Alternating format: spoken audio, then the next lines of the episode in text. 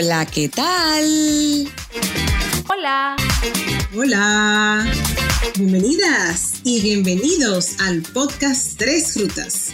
Yo soy Rebeca Espinosa y estoy en Estados Unidos. Yo soy Andel Nicasio y estoy en Puerto Rico. Y yo soy Verónica Montenegro y estoy en República Dominicana. Y nosotras somos tres amigas en rutas diferentes estaremos conversando sobre temas de actualidad, controversiales y transformadores. En el episodio de hoy hablamos con un ser humano muy especial para mí, una excelente amiga, mujer emprendedora, madre de muchos, de dos y hasta de cuatro patas. En fin, ella es una mujer que ha tomado muchas rutas interesantes en su vida y hoy está aquí para compartir con nosotras su más reciente destino, que es el mindfulness.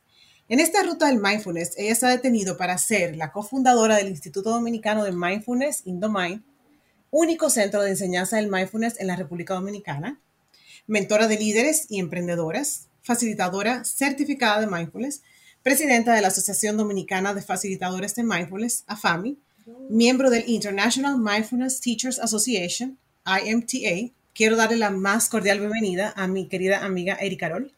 Hola. Hola. ¿Cómo estás, Rebe, querida? Estamos bien. Hola, Erika. Hola, Vero. Bienvenida, bienvenida a este programa. Gracias. Hola, hola. Encantadísimo de estar aquí con ustedes. Hola, Andel.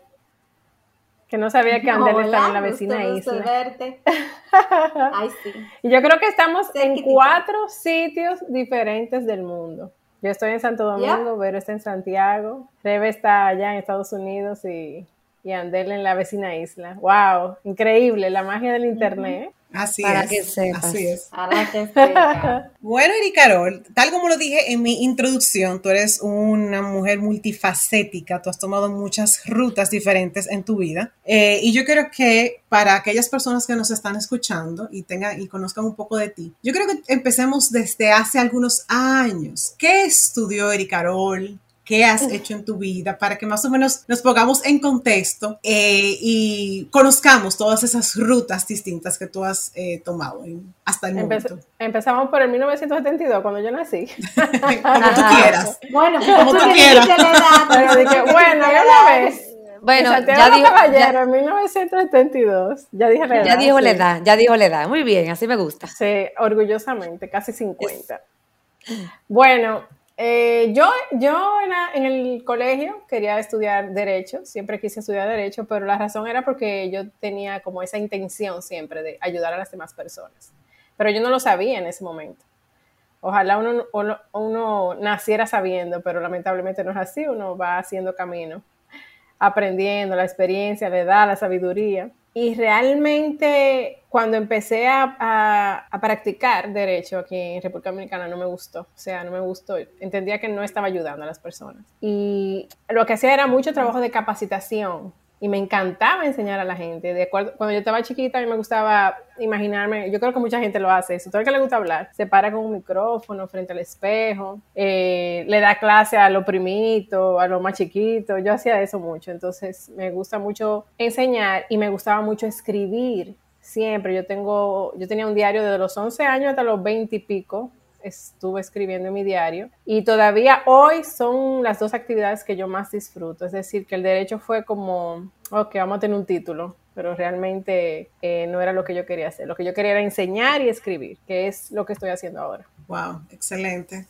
Qué rico. Pero después de ahí, síguenos contando un poquito, porque yo sé que, que eso no se quedó ahí. Tú seguiste No, tomando otras rutas distintas. O sea, abandonaste la ruta del, del derecho, vamos a decirlo por ahí, ¿verdad? Sí. Entonces, me- cuando abandonaste esa ruta, ¿cuál, cuál otra seguiste? Descubrí que me gustaba emprender, emprender negocio. Me encantan los proyectos. O sea, cuando alguien me habla de un proyecto, así como cuando ustedes me hablaron de este proyecto, yo dije, ay, qué chulo. O sea, me gusta cuando nace una idea y esa idea se pone a la práctica, la- porque yo soy muy organizada. Entonces, esa, plani- esa planificación a mí me gusta mucho. Eh, empecé varios negocios, pero dicen por ahí que yo soy acuariana, que los acuarianos somos inestables y empiezan una cosa y después no la terminan. Puede ser. Eh, yo creo que el tiempo que yo más he durado con un proyecto ha sido el de Indomind, el de Mindfulness. Ya tenemos, vamos a cumplir tres años eh, y creo que no lo voy a dejar. Wow, Pero empecé muchos negocios. Número mágico. El número mágico, tres años, sí. Y de repente un día yo dije, no, yo quiero capacitar a las demás personas en una habilidad esencial, lo que le llaman habilidades blandas, equivocadamente, porque yo digo que son habilidades esenciales. todo el mundo necesita saber ciertas cosas eh, en, su trabajo, o sea, todo el mundo, independientemente de lo que haga. Liderazgo, toma de decisión, manejo de tiempo, inteligencia emocional. Entonces, ese tipo de capacidad era que yo quería enseñar. Y justamente atravesando una época muy difícil de mi vida, que fue un divorcio. Bueno, yo creo que aquí hay, no sé si Ander se ha divorciado, pero yo sé que Rebe y Vero son del las cuatro. Somos las cuatro del club. ah, bueno, el club de las divorciadas. Tenemos que hacer otro capítulo sobre eso. Yo creo que sí. Yo creo que sí. Wow. Eh, divorciadas felices. Bueno, yo no sé. Pero, eh, Vamos a averiguar. Siempre, siempre hago esa historia. Yo creo que mi esposo, mi actual esposo, está harto de oír esa historia, porque él siempre está al lado de mí cuando yo lo estoy contando, pero es parte de mi, de mi proceso. O sea, es parte de cómo yo llegué hasta aquí donde yo estoy. Porque lamentablemente, y así lo escribí en un artículo que redacté el otro día, lo publicaron en Diario Libre, que por qué tenemos que esperar una crisis para replantearnos nuestra vida. Y lamentablemente ese fue el momento en el que yo me replanteé muchas cosas. Em, y ahí fue que empecé a, averiguar sobre la felicidad. Y en un curso que hice que se llama La ciencia de la felicidad, una de las actividades intencionales es precisamente el mindfulness y por ahí continué. Me enamoré de la práctica. Wow. Totalmente me enamoré de la práctica. Es, es eh, realmente, incluso ayer cuando estaba hablando en ese live que hice, que estábamos comentando con otra facilitadora de mindfulness, que es María del Mar García. Ella, mm, cuando yo le estaba preguntando, me, me, estaba diciendo las mismas cosas que yo siento cuando practico. Ella las siente, entonces yo me di cuenta de que realmente sí, es una práctica que, que puede que puede impactar mucho la vida de una persona. Bueno, cuéntanos entonces, eh, cuando ya inicias esa ruta, eh, Erika, cuéntanos un poquito, eh, te dedicas a ella, háblanos, háblanos, más, danos más detalles de eh, si, si, perteneces a una escuela en particular, eh, cómo te fuiste formando en esa ruta del mindful, porque yo sé que hay mucha práctica que es muy personal, pero también no sé si tuviste una persona y, o maestro guía.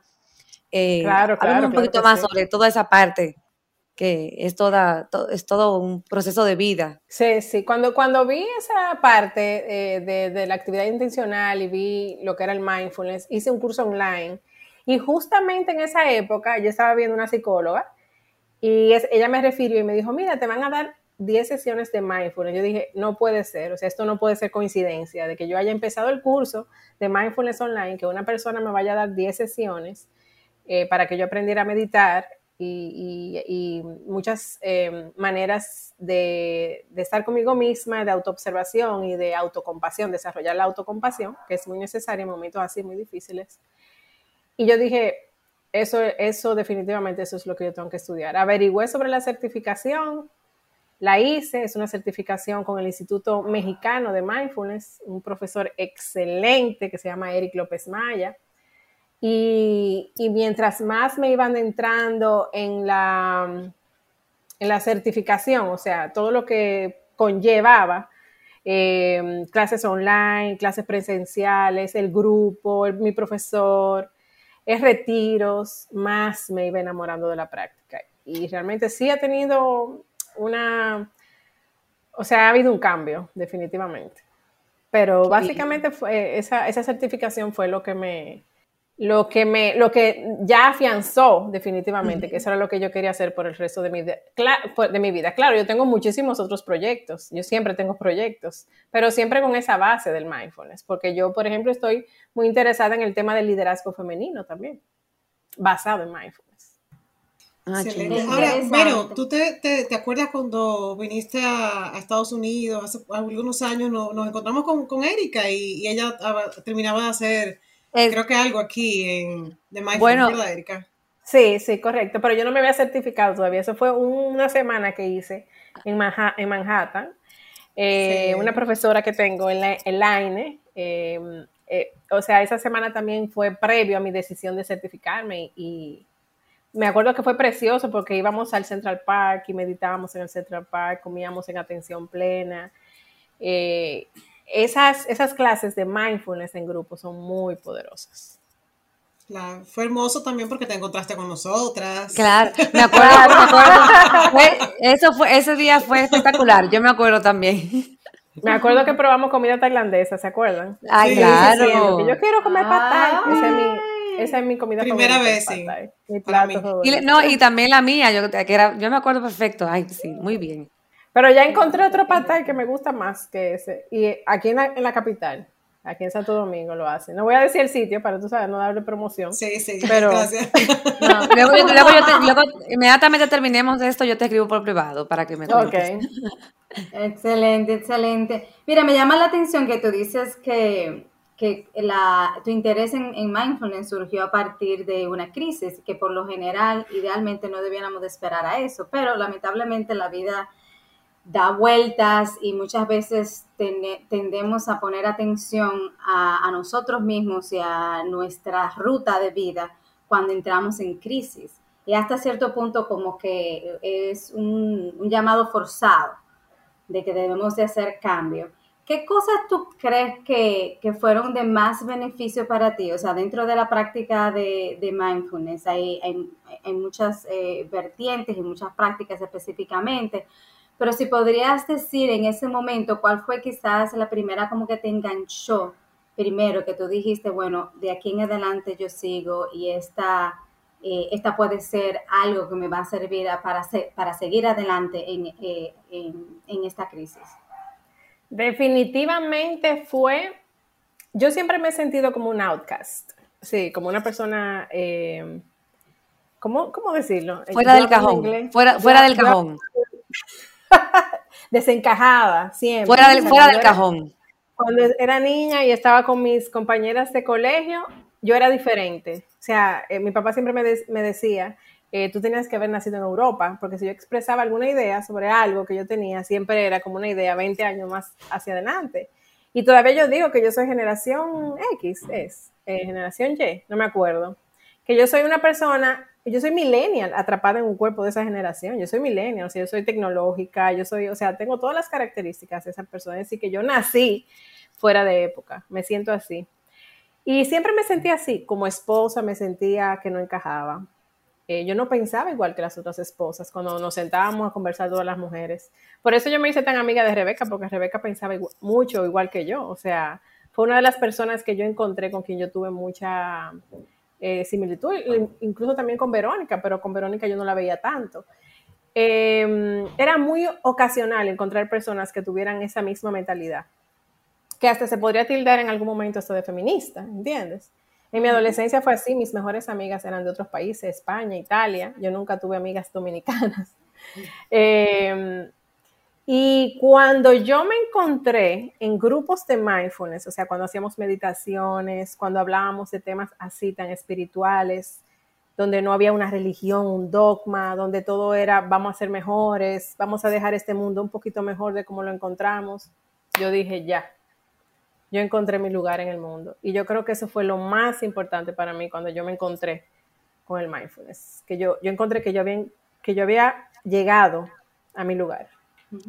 So, hasta cierto punto fue un poco más acerca de la filosofía, de desprenderte quizás o de, de no enfocar, enfocarte tanto en ti misma, pero más bien de enfocarte en cuál sería el sentido de tu vida. Y qué mejor cosa Exactamente. que poder hacer uso del, del sentido, de la ruta de la vida, como, que nos, como nosotros so- eh, solemos llamarla aquí en el podcast, de, de que es eh, ayudar a otras personas y, y- dejar este mundo mejor, Exacto. idealmente. Sí, qué lindo, sí. realmente, qué lindo, qué lindo tener esa, esa manera de, de ser, como no sé, selfish, ¿cómo sería? Eh, Altruista, yo podría decir. altruista, exactamente. Altruista, sí. Totalmente, totalmente. Y realmente fueron eh, cambios muy diminutos, pero muy importantes. Como por ejemplo, eh, yo siempre he, tenido la- siempre he sido muy curiosa, esa es una de las actitudes del mindfulness, eso para mí no fue difícil, pero llegar a, mm, a filosofías como la aceptación, la gratitud, la compasión, la empatía, siempre he sido muy empática, pero ver que son actitudes que se pueden desarrollar, eso es maravilloso. Entonces, ese, esa también es un hábito. El mindfulness es un hábito porque tienes, no tienes, pero incluyes la meditación en tu día a día. Y como tú sabrás, no, no vivimos en un país que medita y nuestros padres no meditaban, o sea que más difícil todavía, ¿entiendes? Incluir ese hábito. Si las personas a tu alrededor no hacen algo que tú quieres hacer, se hace mucho más difícil tú incluir ese hábito en tu vida. Entonces, fue encontrarme con muchas cosas, pero fue encontrarme con lo que yo estaba buscando. Y ponerlo en, como te dice, en práctica. Exacto, y enseñárselo a las demás personas, porque yo no sé si ustedes saben lo que son los arquetipos, pero mi arquetipo es totalmente difusor, o sea, yo soy mensajera. Yo leo algo, conozco algo y lo que yo hago es eh, compartirlo. Tú eres un ente amplificador. Bueno, sí, de la psicología, eso es así. Una bocina. Exactamente. qué bien, qué bien. Mira, Erika, eh, al inicio de la introducción, yo no sé si ustedes se dieron cuenta que yo dije que ella es madre de muchos, incluyendo muchos de cuatro patas. Ajá, sí. Eh, yo soy, yo soy la, esta, ella, esta mujer me dice que yo soy la hater, pero yo también soy medio fresca porque me gusta hacer preguntas personales. Ah, bueno. yo, y yo sé que tú eres muy abierta a eso y me encanta. Eh, compártenos un poco cómo es esa dinámica que tú tienes, que yo la veo en redes sociales y el otro día, de hecho, eh, creo que para las madres del año pasado, hiciste un escrito muy lindo sobre las madres de tus hijos no biológicos. Sí, y esa dinámica que tú tienes con ellas. Cuéntanos un poco de eso y cómo eso a la vez eh, se entrelaza tal vez de alguna manera con el mindfulness y con este estilo de vida que tú, que tú tienes. A partir del mindfulness, yo empecé lo que yo llamo el proceso.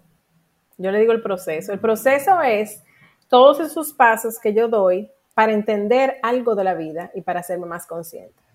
Y una de las cosas que yo hice en ese proceso fueron las constelaciones familiares. Y en las constelaciones familiares aprendí que yo soy parte de una familia extendida, es decir, que está, yo soy tan importante, mi actual esposo es tan importante, pero mis hijos son importantes, sus padres son importantes. Es decir, todos somos una familia. Entonces, para mí era muy importante, eh, valga la redundancia de la palabra importante, em, poder, poder comunicarme con esas mujeres y no, no verlo como antagonismo, ¿entiendes? Yo tengo una historia complicada, por ejemplo, con la esposa de mi ex esposo, por razones que no voy a decir, pero bueno, pero yo me llevo muy bien con ella. Y yo tengo una relación muy buena con la madre de mis hijastros, muy buena, nosotros somos pana full. pero yo entiendo que eso es mejor. O sea, no solamente para los niños es mejor, sino también tú vives con más paz. Y yo mi paz no la, no la voy a negociar. Y y, realmente sí, o sea, yo, yo me veo y me vislumbro incluso algún día tomándonos una foto familiar donde estemos todos, porque creo que somos una familia. Qué bello. ¿Y se puede lograr el mindfulness eh, con tanta gente?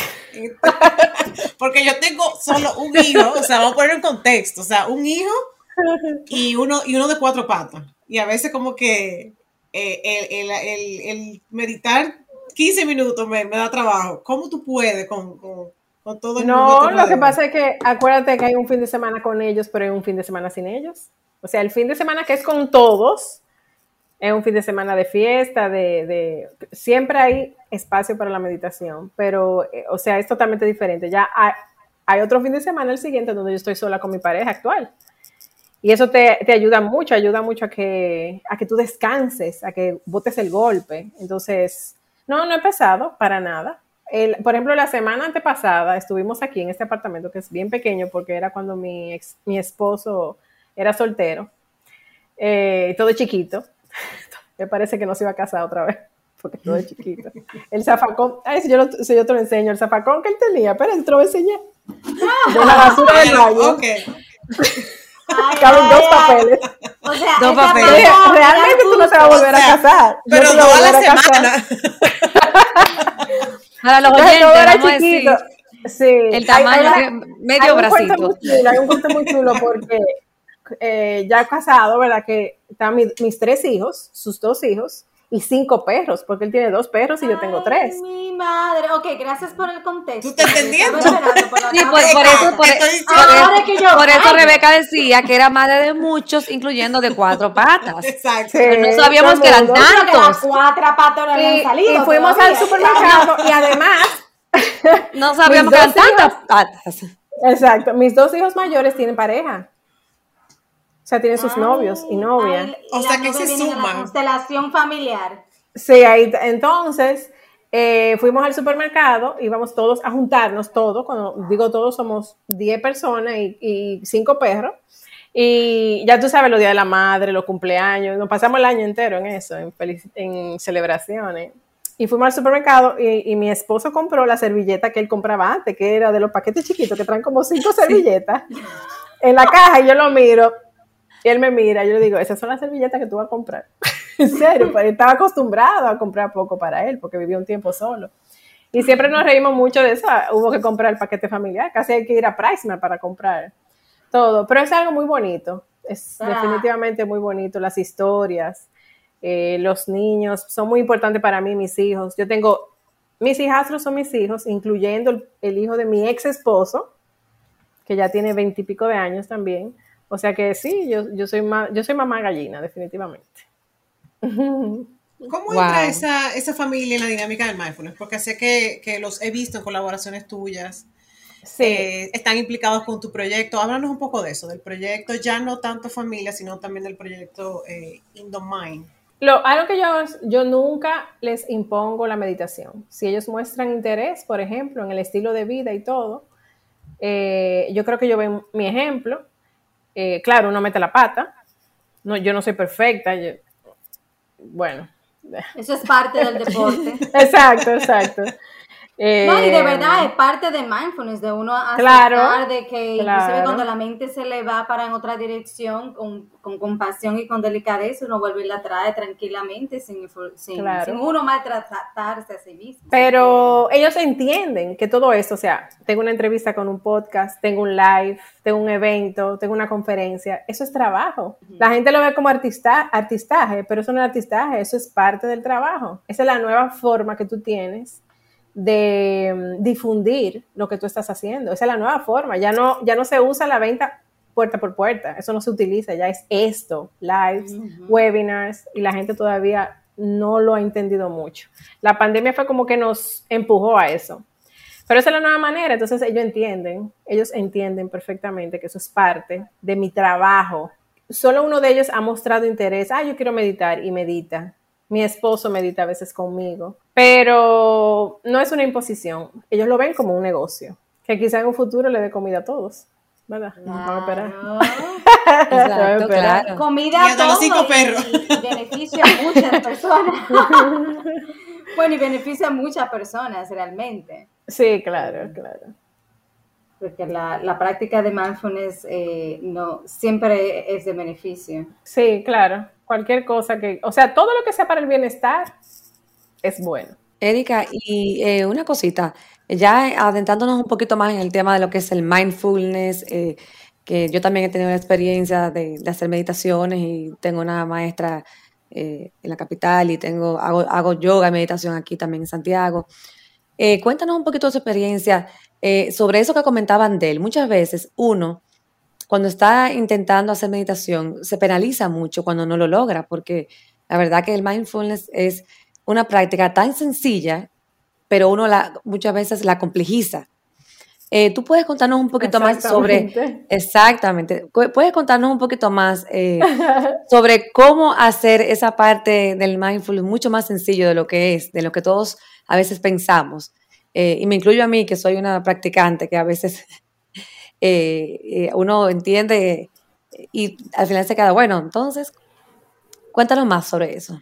Eh, mi profesor me dijo algo una vez que yo ya aprendí la lección inmediatamente. Y él dijo, así como salga la experiencia, así es. No hay meditación buena ni mala. Así como salió, así es. Entonces, tú puedes estar meditando y un día tú no tienes deseo de meditar. Y como salió así con tu deseo de apu- apúrate, que tú tienes algo que hacer, tú simplemente lo observas y toma conciencia de eso. Pero así como, como la experiencia salió, como con su con somnolencia, con dolor en el cuerpo, con, con mente inquieta, con cualquiera de los obstáculos que se presentan en la meditación. Así quedó. Y así como quedó está perfecto. Yo lo aprendí inmediatamente eso, o sea, no fue difícil para mí. Creo que tal vez porque no soy perfeccionista, o sea, no soy muy exigente, tal vez eso me ayuda mucho. Tal vez una persona que tenga primero que luchar con, con, el perfeccionismo, tal vez se le haga un poquito más cuesta arriba. Hay una frase que dice, todo como es es perfecto. Sí, yo, yo, lo creo, eso. Y sobre todo en la meditación. Y en la meditación tú experimentas tantas cosas que eso tú lo, tú lo, tú lo transfieres a tu vida diaria. Esa paciencia que tú tienes que tener, esa aceptación de la experiencia, esa curiosidad, porque, ay, me pica la rodilla, ¿por qué siempre me pica la rodilla cuando yo medito? O sea, todo eso tú lo puedes transferir a tu vida diaria y que eso es lo interesante para mí del mindfulness. Y que quizás también, si ponemos esa parte quizás de la del perfeccionismo y lo cambiamos un poquito más a curiosidad, de que no necesariamente estuvo incorrecto, estuvo malo, pero sino más cuestionar, y no cuestionar de una manera negativa, sino como, oh, pero mira, hoy a mí me dolía, me dolía más la espalda de costumbre, ¿qué pasó ahí? El, brazo yo casi, bueno, el brazo yo lo siento mucho porque tengo un dolor, pero, eh, pero uno tener más, más conciencia de, de, la experiencia en sí y, y de disfrutar, la diversidad que le permite cada, cada encuentro que uno tiene con, consigo mismo. Pero siguiendo con esa, con esa temática, ¿qué, recomendaciones tú le das, por ejemplo, a una persona que vamos a suponer que nunca en su vida, esta es la primera vez que ha escuchado, vamos a suponer, mindfulness, o de estar eh, eh, activo eh, en el, ¿cómo se dice en español? Como... Otra, que sé, otra que habla más inglés que español. Sí, no, no, pero mindfulness tiene una, una, atención, atención plena. Atención plena, en atención plena, sí. ¡Eh! Aprendí algo. Cómo se traduce, hace cómo se traduce. Mindfulness, atención plena. Imagínate una persona que nunca ha escuchado ese, ter, ese término, y mucho menos en inglés. ¿Cuáles recomendaciones tú le darías? Bueno, número uno, que aprenda un poco también de lo que es la práctica informal. La práctica formal es la meditación. Pero la práctica informal es tú hacer cualquier cosa durante tu rutina donde tú puedas poner la atención al momento presente. Entonces, si tú empiezas así, de a poquito, es mucho mejor. Para cualquier hábito que tú vayas a incluir en tu vida. Si tú quieres incluir el hábito de la lectura y no te gusta, nunca lo has hecho, número uno, lee algo que te interese para que no te muera del aburrimiento. Y número dos, lee solamente dos o tres páginas hasta que tú puedas ir incrementando. O sea, cualquier hábito que tú vayas a incluir, hazlo de a poquito. Entonces, yo empezaría así, diciéndole, ok, observa tu respiración simplemente, observando cómo el aire entra y sale por la nariz por dos minutos. Y también toma una rutina de tu día y trata de estar en el momento presente por dos minutos, ya sea manejando, bañándote. Em, señores, eh, tener sexo en atención plena, eso es maravilloso. Porque las mujeres a veces tendemos a pensar en otra cosa cuando estamos, Claro, Ahí. claro. y los hombres también. No creo, no creo. No sé, tendríamos que hacer una mesa redonda. Otro, ese otro podcast, ese, la otra temporada. Ya tenemos dos temas, el del divorcio y de si los hombres piensan mucho teniendo sexo. Pero las mujeres pensamos más que los hombres y hablamos más que los hombres. No sé si por cultura o por biología. Eh, creo que por biología, pero, pero de todas formas, no sé, ese, otro, ese otro episodio. Exacto.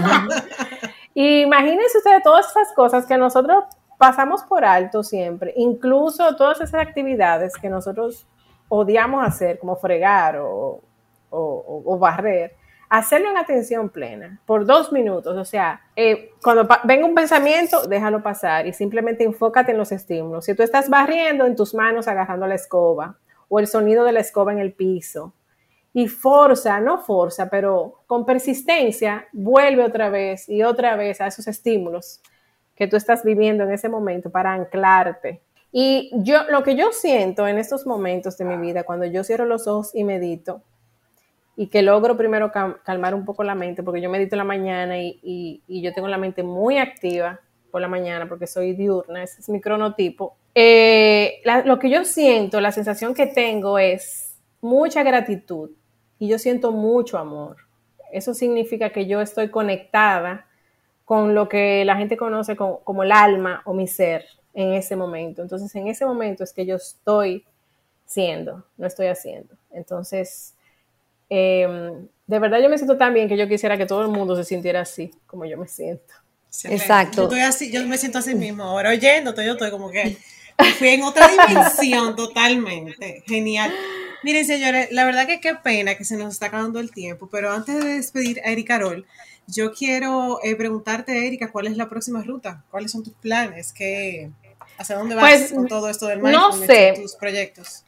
Pero yo quiero abordar alguna problemática social desde el mindfulness. O sea, hay demasiadas problemáticas sociales. Eh, yo puse una frase el otro día que dice, para estar en la luz no te alejes de la oscuridad. Es decir, no te olvides de todas esas cosas, de todas esas problemáticas sociales que existen, que tú puedes de alguna manera contribuir.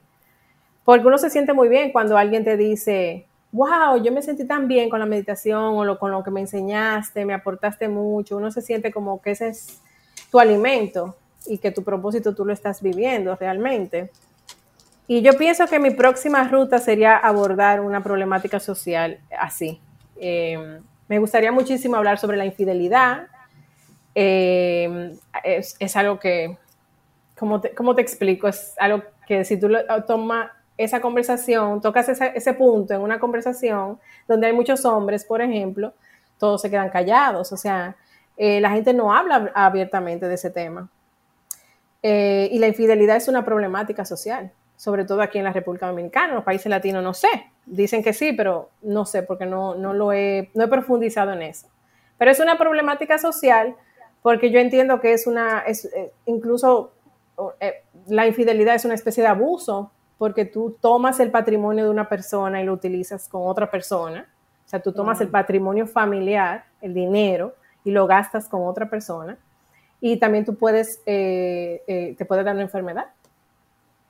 Sea el hombre o la mujer que, que la haga. Entonces, para mí, Definitivamente necesitamos un podcast de eso. Definitivamente. No, no, y más yo la problemática de que se ha vuelto hasta cierto punto en la República Dominicana, para no desviarme de contexto, Sí, aunque estoy de acuerdo contigo que en toda Latinoamérica, honestamente, Claro. eh, pero se ha Es que se normaliza casi- mucho. Exacto, normalizándose, pero también de moda. Exacto. Sí, porque si tú oyes una ya- canción de Maluma, voy a decir Maluma, ¿verdad? Es lo que dice, dale para allá, mujer. O sea, él, él- él promueve y, y la las letras de hoy promueven la infidelidad femenina. O sea, que ya no solamente son los hombres, ahora son las mujeres también. Y yo pienso que no, no, por, no soy la más santa, no soy la más santa, porque yo tengo muchas historias personales, pero he llegado a la conclusión de que el compromiso es muy importante dentro de una pareja y que si una persona no quiere hacer ese compromiso de quiero estar solamente contigo, quiero amarte solamente a ti, pues que no se casen. O sea, hay, que buscarle la vuelta. Hay muchísimas formas de que la infidelidad no sea una problemática social. Pero sí entiendo que estamos luchando con una cultura con narrativas mentales muy fuertes. Las narrativas mentales en un triángulo son muy, y muy interesantes. O sea, lo que piensa el hombre que está siendo infiel, por ejemplo, lo que piensa la tercera persona, a la narrativa mental a la que se aferra, y lo que piensa la esposa y la narrativa mental a la que se aferra. O sea que sí, esa es una problemática social que podría ser. Pero creo sería mi, que mi Muy, siguiente. muy ruta. interesante. Sí, esa es tu siguiente ruta. Y yo creo que formalmente a Erika va a haber que hacer la invitada eh, fija de la temporada.